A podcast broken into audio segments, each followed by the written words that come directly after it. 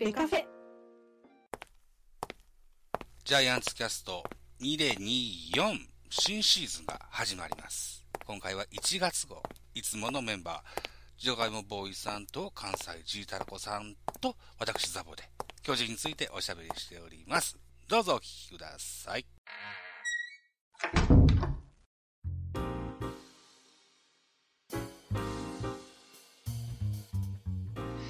年も一つよろしくお願いします。はい、よろしくお願いします。はい。えー、いうことで、1月の21日の22時の40分といったところでございますよ。ね。えー、キャンプインまでもうちょいですね。そうですね。うーん。前回の収録が12月23日だったということもあって、まずは、カイル・ケラーの獲得からおしゃべりしてみますか。そうですね。はい。はい、いうことでございますよ。なかなか阪神経由で、えー巨人に来てくれる選手っていうのは、れ歴史上少ない中でもですよ、馬場に続いてカイル・ケラー選手の獲得に至ることに成功しました。はい。阪神では、勝ちっぱのゲームの後半のピッチャーだったような印象もありますけれども、うんうん、ジャガーさん、カイル・ケラーってどのように見られてましたか？まあ、ケラーはどうしてもね、2022年のあの、開幕のね、はい。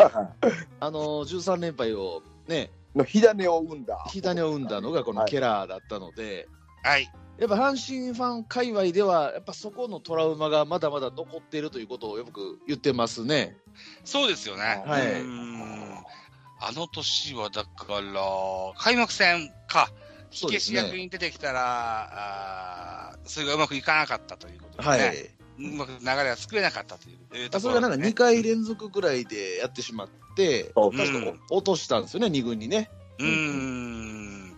まあコロナっていうこともあって、来日も遅れた、加えて、えー前年まで活躍したのが、えーっと、えーソフトバンクから阪神に来た選手、160何キロぐらい投げてたピッチャーいましたよね。スアレスアレスですね。あ、スアレス、そう、はいスアレス。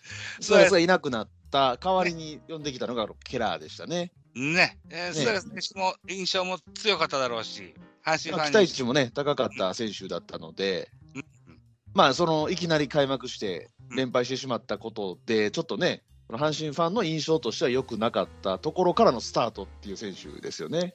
うん気の毒なとこでしたけれどもね。うん。あごめんなさい、田中さんなんか言うなんか言おうとしませんでした？あ僕の回になってから言おう思ってたんですけど、うん、どうぞどうぞ。うん。あありがとうございます、ありがとうございます。えっと、開幕してうまいこといかへんかって、二軍調整がちょっと長くあって、それ以降のケラーは、うん。あの、一昨年の時点でもまあまあやったかな、そうですね。むちゃくちゃ良かったですね。うん、で、うん。去年なんかは普通に良かったなっていう、そうですね。うん、印象やったんで、まあ、あの悪印象、残ってるかどうかは知らんかったんですけど、阪神ファンがね、あの巨人ファンとしてはものすごいありがたい補強だったなと、そうですね。うん思います。おまあ、阪神さんの、はい、阪神さんの助っ人がこの人はたまらんっすわ、うん。うん、信用できそうやなって感じです。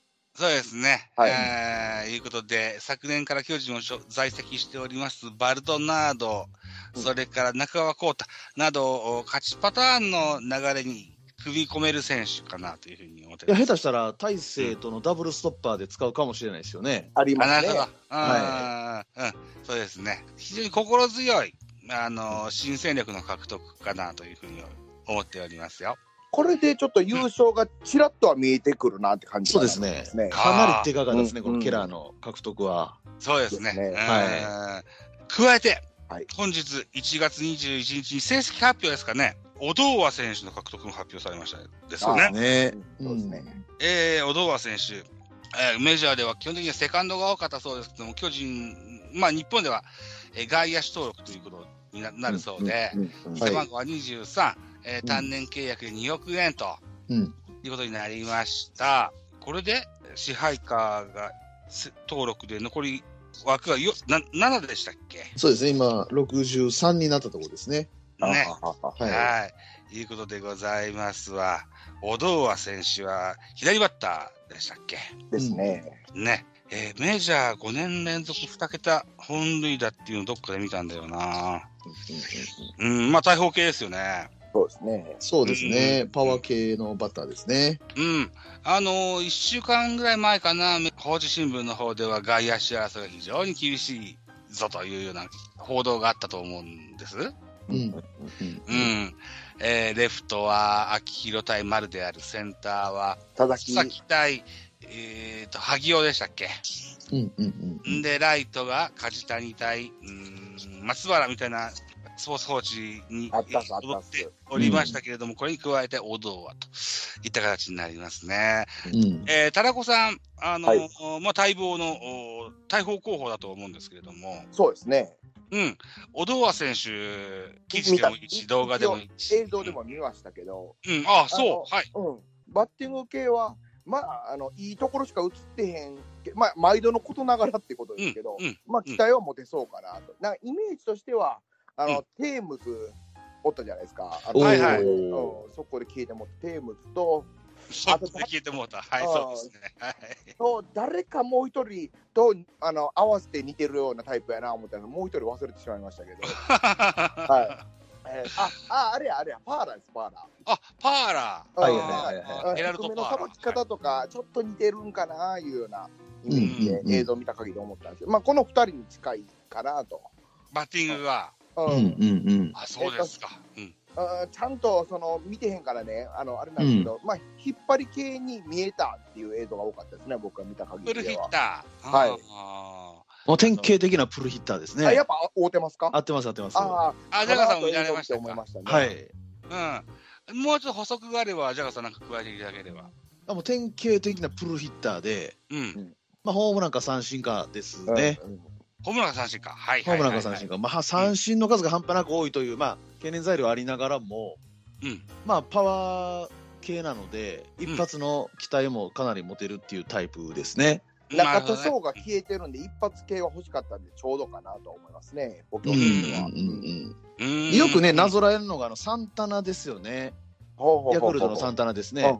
ああ、なるほど。はいはいはいはい。当時、まあ、日本に来るまでの間に、サンタナって同じように言われてて、あ、うんそうなんや。まあホームランは打てるけど、三振がバカほど多いっていうタイプっていうふうに言われてたんですよ。うんへえ、そうだったっけ？はいはいはい。ただね、サンタナってちょっと違うのがね、逆方向にホームランを打てるタイプっていう意味でちょっと違うんですよね。うんうんううんーん。そこがちょっと唯一の違いなんですけど、なんか振り方とかスイングは引っ張り系なんですよね、サンタナも。そうですね。も振り遅れて言うんか、外角やからって言うんか、右方向に向いてるなというようなところは、うんそうですね。うんうんで特にね、まっすぐに強くて変化球に弱いタイプなんですよ、このオドーアは。それも似てますね。そうです。だまっですすぐの、た例えばパワー系のパ・リーグのピッチャーとかにはむちゃくちゃ相性が良さそうなので、うんへえ、うん。うん、そういうピッチャーに当て込んでいくっていう使い方がいいような気がしますね。なるほどなるほどううんん。いわゆる、即レギュラーっていうような印象ではない感じです？うまいこと使った方がいいと思いますね、僕は。人に合わせて。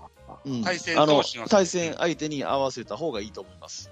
はだからい。別にね、右左そんなにね、あの打率変わんないんで、うん。ほうほうほうほあのまあ左バッターですけど、左ピッチャーがそんなに苦手っていうタイプでもないんですけど、うん。ううんうん、でもやっぱりね、助っ人ですし、うん。ううまいこと使ってあげないと、やっぱりね、プライドも当然ありますしね、うん。うん、その辺うまいこと使ってあげるような采配をね、してほしいなという感じですね。横の変化より縦の変化の方が弱い系に。縦に弱いですね。ああ、なるほど、なるほど。へえ。あで、スライダーとかでもちょっと合ってないんで、あんまり。ああ、そうですか。あだって左ピッチャーでスライダー系のピッチャーにはあんまり使いたくないとこですね。あ、ああ、カーブ、スライダーには弱いですね。あ、そうなんや。ただまっすぐにはめっぽう強いんで、うんん例えば高橋奎二とか、ああいう系には当てたいとこですね。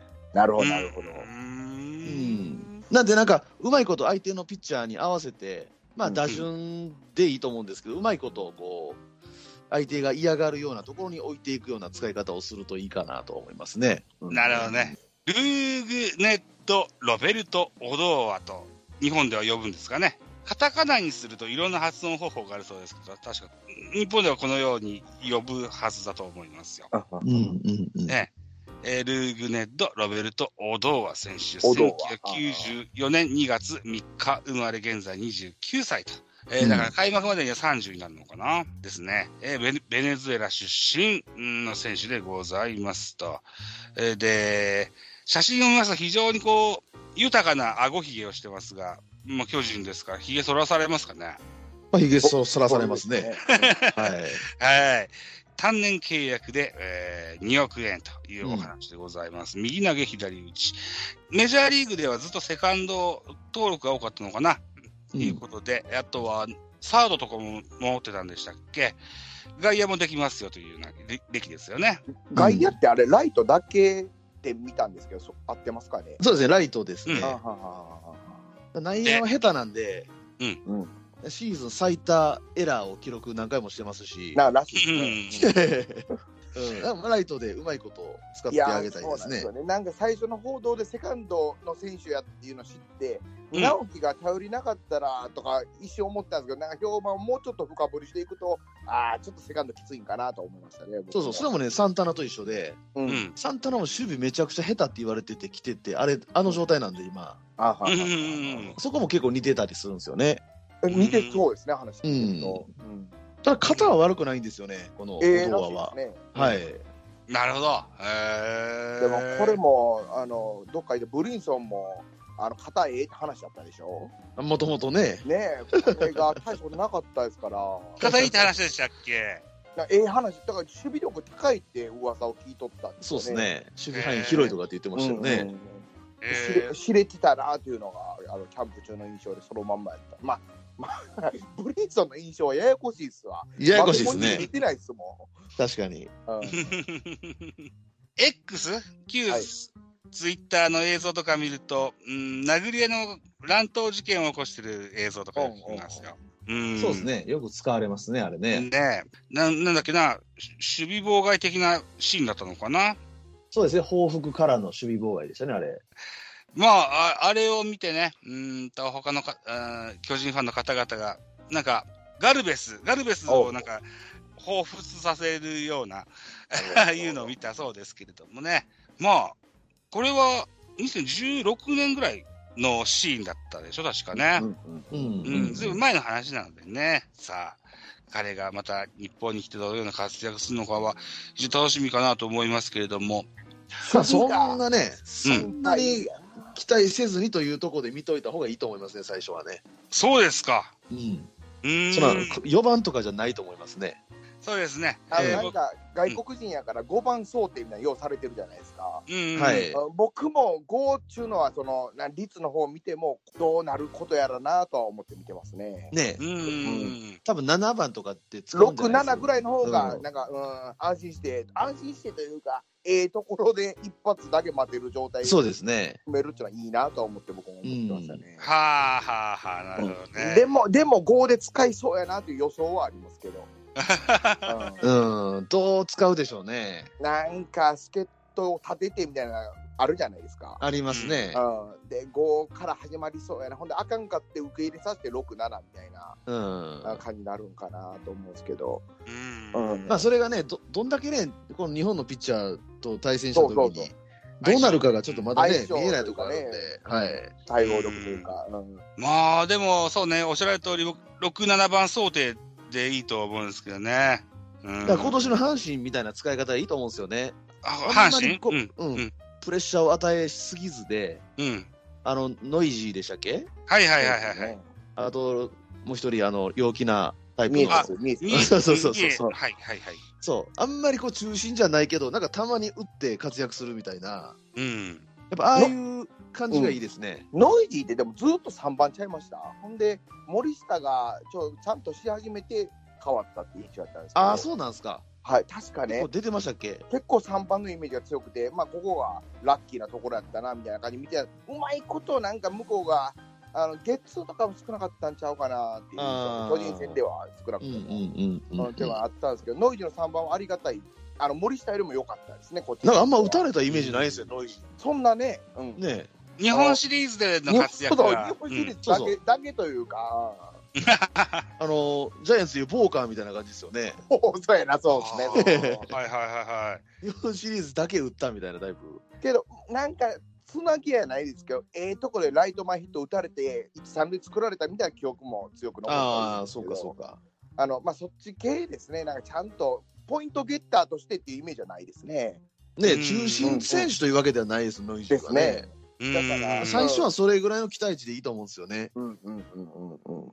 あんまり過大な期待をするとね、うんそうちょっとまだ未知数なとこ多いんでね。ですね。そうですね。うんえっと、今ね、ウィキペディアのメジャーリーグの数字を確認してるんですけども、はいはい。2015年から2022年までの7年間はずっと2桁本塁打できてるんですよね。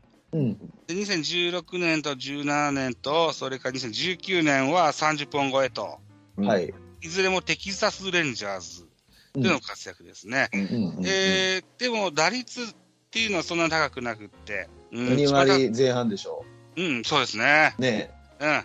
178三振は、2019年のほ三振王か、うん。ううんみたいな数字が残っていますね。ううん。でも、去年、去年は2割3分か。2割3分の、うん、本塁打が4本か。うん、いな数字が残ってますね。うん SD ってどこでしたっけ？球団名 SD って書いてあるんだけど、SD っていうのはサンディエゴパドレスか。おってことは SD、うん。ダルビッシュと一緒ですか？ダルビッシュと一緒ですよね。昨年はね、阪神タイガース的なユニフォームを着てる、えー X のやつをよく見ましたね。うんうんうんうん結構、だから、2018年、2018年には、盗塁が12してて、12個盗塁し、同じ数してんだな。へえ。うん。な結構積極的足怪我したんですよね。うん、みたいですね。。それがね、うん結構気になるなっていうのは。うんうん。足はね、ちょっとうんね。ちょっとね、うん。あの、劣化してるみたいですね、足は。足の方はね。ね。う。うんん。だからそれが守備面でも攻撃面でもき響いてくることが多いよなっていう感じうんで。うんうんうん。うん。なるほどね。まあ、とにもかくにも決まりましたよっていうことですよ。あの、その5番、6番、7番の話ですけど、あの、はいまあ、そこら辺勝負強さですから、それがハマれば別に5番でもいいんですよ、2割3分で。うん。あのチャンスメーカーというあ、ね、ポイントゲッターになってくれたら僕は5番でもいいんですけどね。うん。うん、まあ、そこの打率かな、気になるのは。まあ、キャンプオープン戦、流れを見てっていうことでしょうね。うんまあそうですよねそうですねうん。うんそれは、あの、レギュラー争いもそうですよね、多分ね。うんそうですね。まあ、うん。おでも5番をなんか、阿部監督は、なんか、つなぎ系にしたいみたいなこと言うてそうましたね。ですね。なんかバントもできて、何でもできるタイプを置きたいって言ってましたね。言ってましたよね。ああ、そうなのか。いや反対ですけど、僕は。まあ、多分今年の反省をっていうか、こといや、と思うんですけど、うんヤクルトもそれに近いことしとったですよね。6番に中村やったかな。なんか、うんうんしてる時期ありましたけど、うん。うん、岡本が余計またしんどなるなって感じはあるんですよね、それしてまうと。うん。まあ、多分岡本が歩かされて何もできない状態が去年はあ良かったですし。だから、そこをどう取るかですよね。岡本を歩かして、まあ、それを無駄にせえへんつなぎ系を置くそうですね。あの、うんそれ、うん、岡本歩かされへんように怖いの置いとくかって言われるとこうんそうですね。僕は怖いの置いとく系派なんですよね。うんうんうんう。なんうん、つないで7、8、9誰置くか問題ですから。うん。うんまあやっぱり、でもね、去年も一発で点は取れたけど、逆に一発でしか点が取れなかったので、はい。うんまあ、その辺も多分いろいろ試行錯誤してるんでしょうね。ですね。うん。え、この、あの、5番つなぎ系いうのは賛成ですか反対ですか？まあ、去年を見る限り、はい。ちょっと変えるのはありやと思うので、ああ、うん、戦略をね。なんかもうね、あのホームランバッターだけだけポンと置くよりも、うんうん。いろんな選択肢で試していく方がありやと思いますので、どっちかというとありかなと思いますね。あの、うんああれだよ。うんあのね、そのつなぎ系ができるやつが、ほな、おるんかいっていう問題はどうですか？あの、佐々木は知らんという感じそうですねけどうん、あの、まあ、直樹をそんなにやと僕は見てて、まあ、ほんまはそんなことを器用にこなせそうな門脇ぐらいしか思い浮かばないんですけど、そう阿部監督が言う、そのつなぎ系5番っていうのは、誰を想定してるかですよね。ですよね。なんか、佐々木の名前がその時出したような気するんですよ。おーうん違ったかな。ほんで、うんうんまあ、来てっていうあの反対のそのどっかで見たんですけど、そのうんまあ、みんなが反対してるからというよりも、佐々木は知らんから、どっちでもどうなるかわからないですけど、佐々木とか新入団系を抜きにしたときに、門脇以外おらんなっていう、うんつなぎ、あのバントに限らへんじゃないですか、こういうのは。そうですねうん。で、まあ、バントに関しても、門脇しか思い浮かばないですよね。まあ、場合によっては秋広を想定してるかもしれないですね。5番秋広。いや、まあ、うん秋広はうんええぐらいかなとは思ったりしますけど、うん。うんまあ、やっぱ右の岡本の後、左の秋広っていうのは、まあ、なんか、なありっちゃありかもしれないああれですね。ですよね。うん。やっぱ秋、秋広のような印象ですけどね、そういう話聞くとね。うん。まあいいですか。うんうん、その、つなぎのというか、返す感じですよね。はいはいうん。そうですね。あの、うん丸ぐらいが収まってくれたら面白いかもしれないですけどね。うん。そうですね。うん。あの、もうちょっとま、うんもうちょっと衛生的になったらっていう壁ですけど。う。うんん。なんか相手から頭見てもね、秋広も嫌だと思うんですけどね。まあね、その、丸の方が実績があるって意味かなって感じです。秋まあそうですね秋広もうん。あの、一発期待できるのは丸ですね。ですね。うん。か、うんあの、そのつなぎって意味でも、まあ、秋広も悪ないんやけど、やっぱ1年しか、あの、去年しかないっていう情報がね。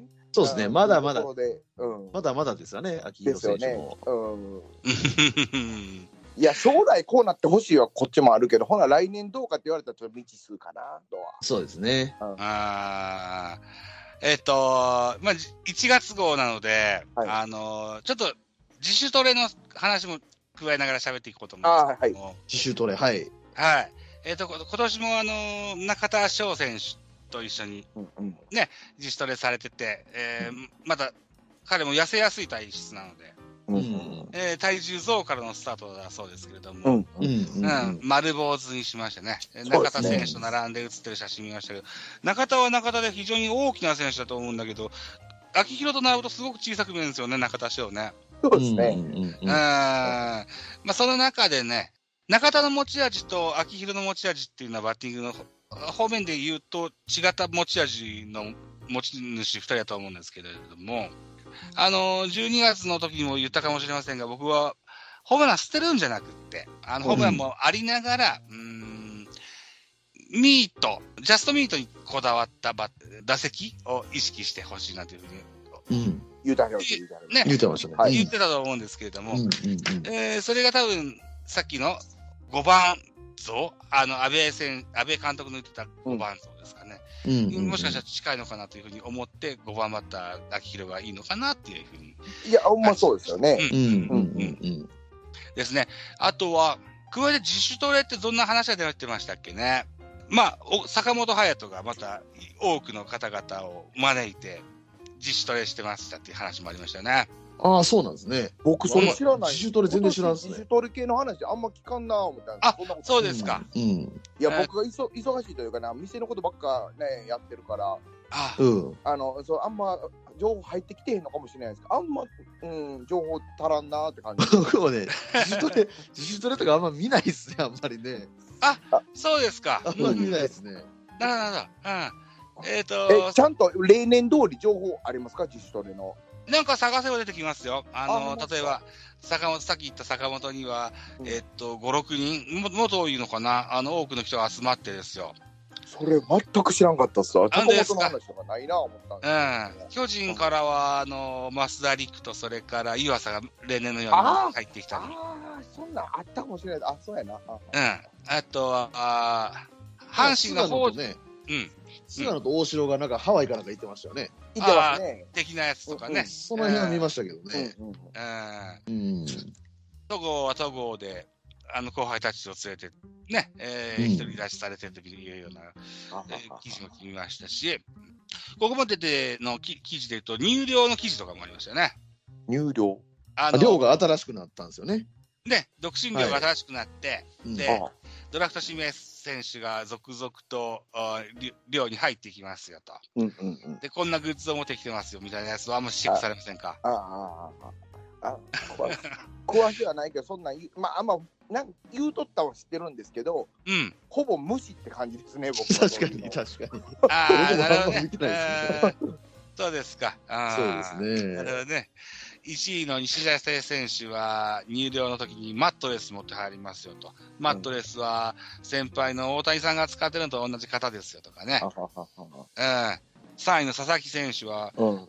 ち周りから、お猿のジョージに出るとよく言われるからっていうことで、うお猿のジョージのぬいぐるみをようけ持って入ったそうですよ。それ僕見ました。それ覚えてます。はい。的なね、ことでございますよ。うんうんうんううんんで、ジャイアンツもスローガンが決まりまして、新風でしたっけ？うん、言ってましたね。ね。新風というスローガンの中で新しく2024年、2024年が90周年に当たるんですね、巨人ね。うんうん創設。ああ、そうなんですね。ええ記念、えー記念の、うん、メモリアルイヤーになりまして、うん。うんうん。球団ロゴも、あのーなんか90って書いてありますもんね。うん。うん。そっかそっかそっか。加えて、えー新しい監督、安倍監督になるということもあって、えー2024年春季キャンプにはキャッチフレーズを発表、笑う安倍には福来たれ、新風の先に、笑顔のセプテンバーと。はいうんい。うのが、うん今日発表されたのかな。ね。うん。あの、キャンプのキャッチフレーズというのは初めてのことだそうでしてね。一応、に 2, 月以降の予定が今日ちょっとアップされてたんですけども、2月の18日には、セルラー那覇で、うん韓国サムスンと一軍は練習試合。えー2月の27日には日本ハムと同じくセルラーで、えー練習試合がありますよというようなことも書いてございます。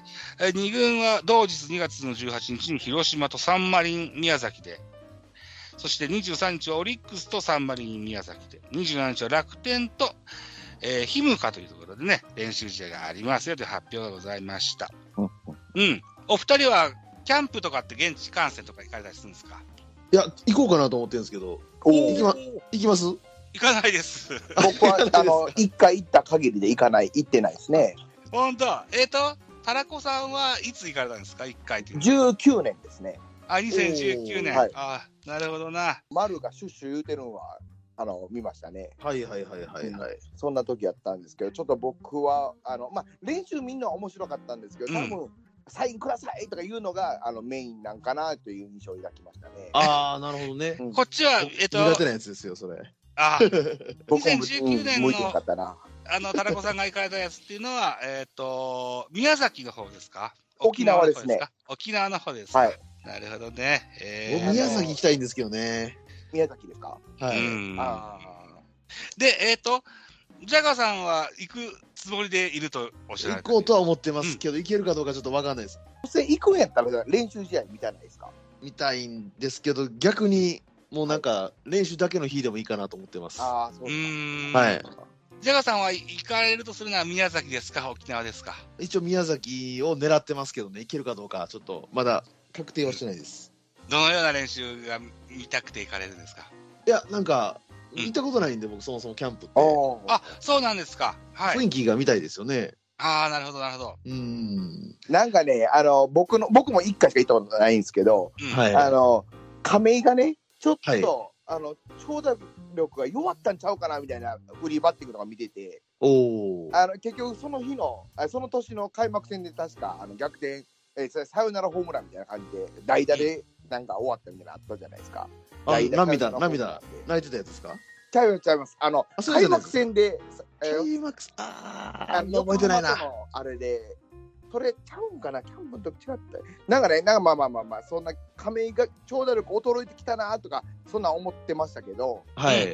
うん、まあ、あのね、結局、練習中なんか参考になるのかどうかもようわからんじゃないですか。はい。うんあだから、僕も何を思ったらいいんか難しかったですね、キャンプああ楽しみ方として。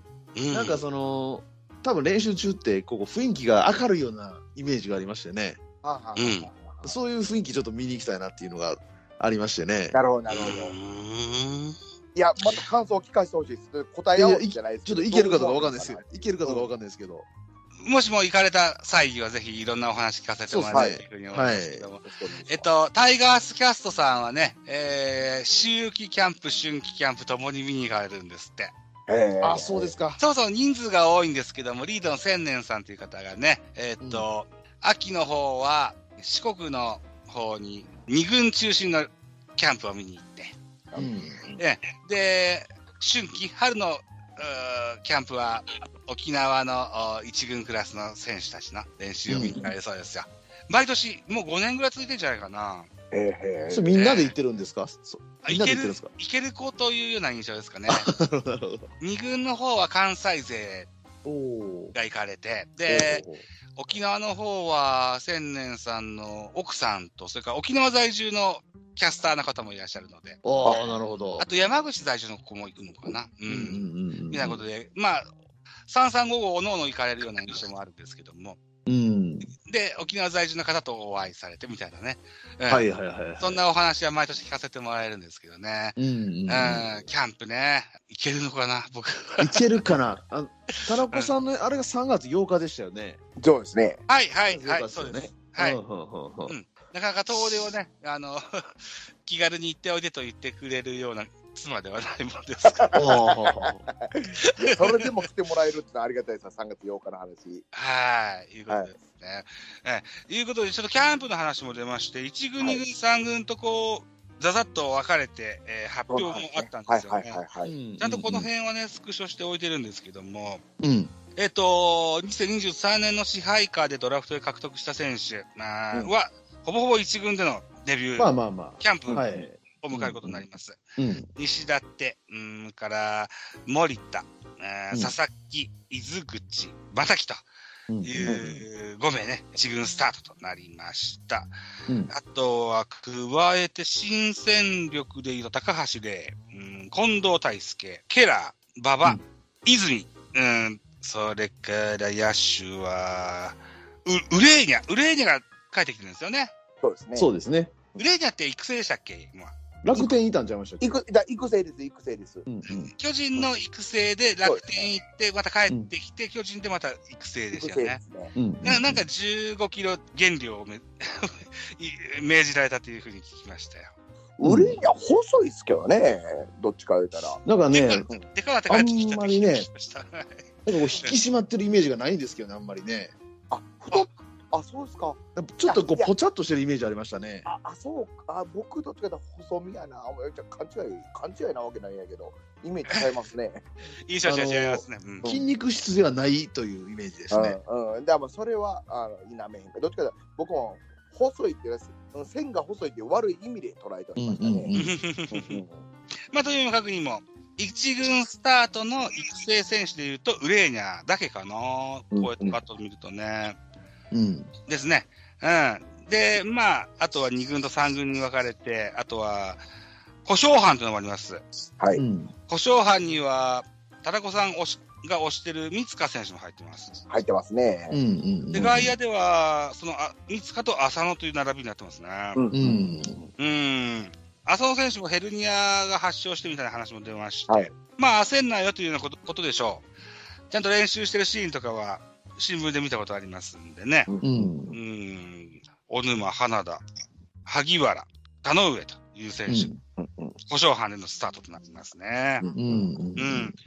たまたまこう、なんでしょうね、ボサーっとした時に TikTok で、花田選手のブルペン投球のピッチングが流れてきたんですけども、うんうんまあ花田選手が非常にいいスライダー投げてて、うん。うん、あの WBC で大谷選手が投げてた、うん、スイーパーのようなスライダー投げてて、うん。楽しみかなと思ってたんですけど、怪我スタートなんですね。ねうん。ここドラフトの時になかなかあの育成ななんか低い方やったと思うんですけど、うん育成じゃなかったなんか7位のイメージが支配下の下の方でしたね支。配下の下の方でしたよね。はい。うん。なんかその割にはええなと思った印象が残ってますね。それ以これめちゃくちゃね、もともとフォームが綺麗でですよね。うんっていうね、印象はありましたしうん、評価も高かったですよね、そううんいう。うんうんあの、うんまあ、1分、2分ぐらい終わらせます。あの、ドラフトの下位指名で、うん将来のエース候補って載ってたんですよ、花田がね。えーいやー、わかります。はい。そうなん言うじゃないですか。僕、言うてました、あの時。うんはい。そんなドラフト回で、ほんま、本気で言うてるんかいなとかいつも思ってまうんですけど、うんはい。あのどうでどうですか、そんな感想持ちます、まあ、高校生って、やっぱり、なかなか上位で行きづらいんですよね。だかそうですよね。うん。うんら現に山本由伸も4位かなんか4でしょね。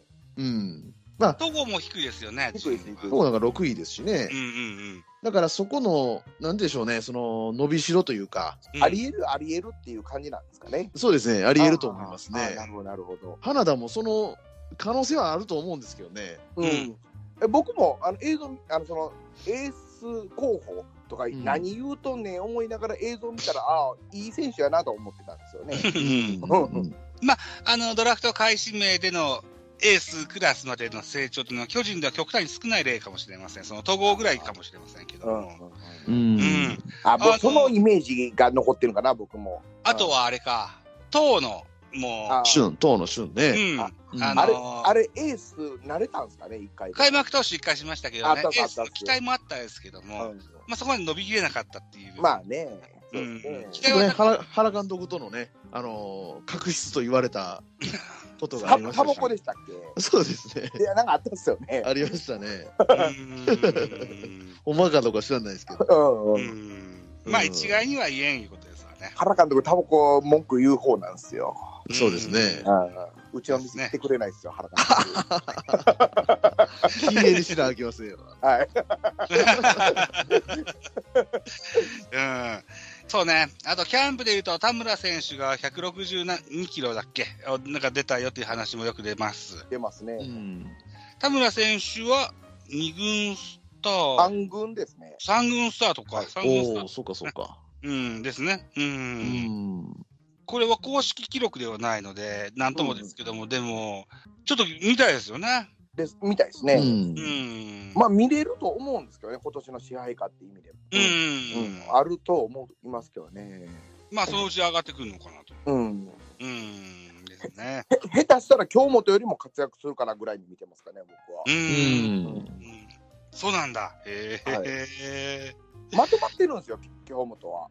うん。うん、そんな意味で、まとまってるっていうピッチャーが、だんだん良くなっていくっていうのはよくあることですけど、いきなりっていうのは結構やられるイメージ強ないですか？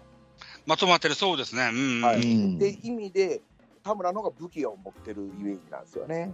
なるほどね。うんはあまあ、制球力高いですけどね、この京本も。うん。うんうんうん昨シーズンの成果といういう意味で言うと、京本もそうだし、井上もそうだし、えー、二軍スタートの選手、あとあとは吉村もですか。吉村、これはあの、アピール成功した2軍でしょうね。うん。うん楽しみですね。ねうんえーこの辺の、登ったり、下ったりしながらですよ。うんあのー、切磋琢磨して上がってきてくれたら嬉しいですよね。うんうんうん。うん。あと、この時期僕が楽しみなのがですよ、新球をマスターしたいというような、選手たちもちょいちょいいてですよ。はいはいはいはい。えーっと、ちゃんと残してたと思うんだけどな。あ、消えちゃったな。高梨ですか？高梨もそうだし言っ、てましたね。高梨がなんか落ちるチェンジアップ？うん。うん。縦変化のチェンジアップを今うん練習中だそうですですし、あとはね、船場様。うん船場様もなんか、新しいチェンジアップを習得中、メジャーリーグでよく使われるのかな、エンベンダーって言われる、遅い球をえほ今、習得しようとしてるそうですよ。ほええかもしれないですね、緩急っていう意味では。この横の変化だけやったんで、うん。そうそう、だから、えっ、と、さっき、この回の序盤にも言いましたけども、あの、ケラー、それから、育成ドラフトで馬場の獲得もあって、うん中川にしても、それから高梨にしても、危機感というか、うん安泰ではないんだという気持ちになってるそうで、うんう。うん。ね、あの、今、すごくこう、意識して、修練をしてるそうですね。うんうんうんううんん。ちょっと高梨もね、えー2023年シーズンはピリと1000シーズンでしたもんね。そうですね。そうですね。こうやって、だからフォークをそうですね。ですよね。フォーク？フォーク今練習してるらしいですよ、高梨は。あ、高梨、そうなんですか。はいへーうん。うん。なるほど、なるほど。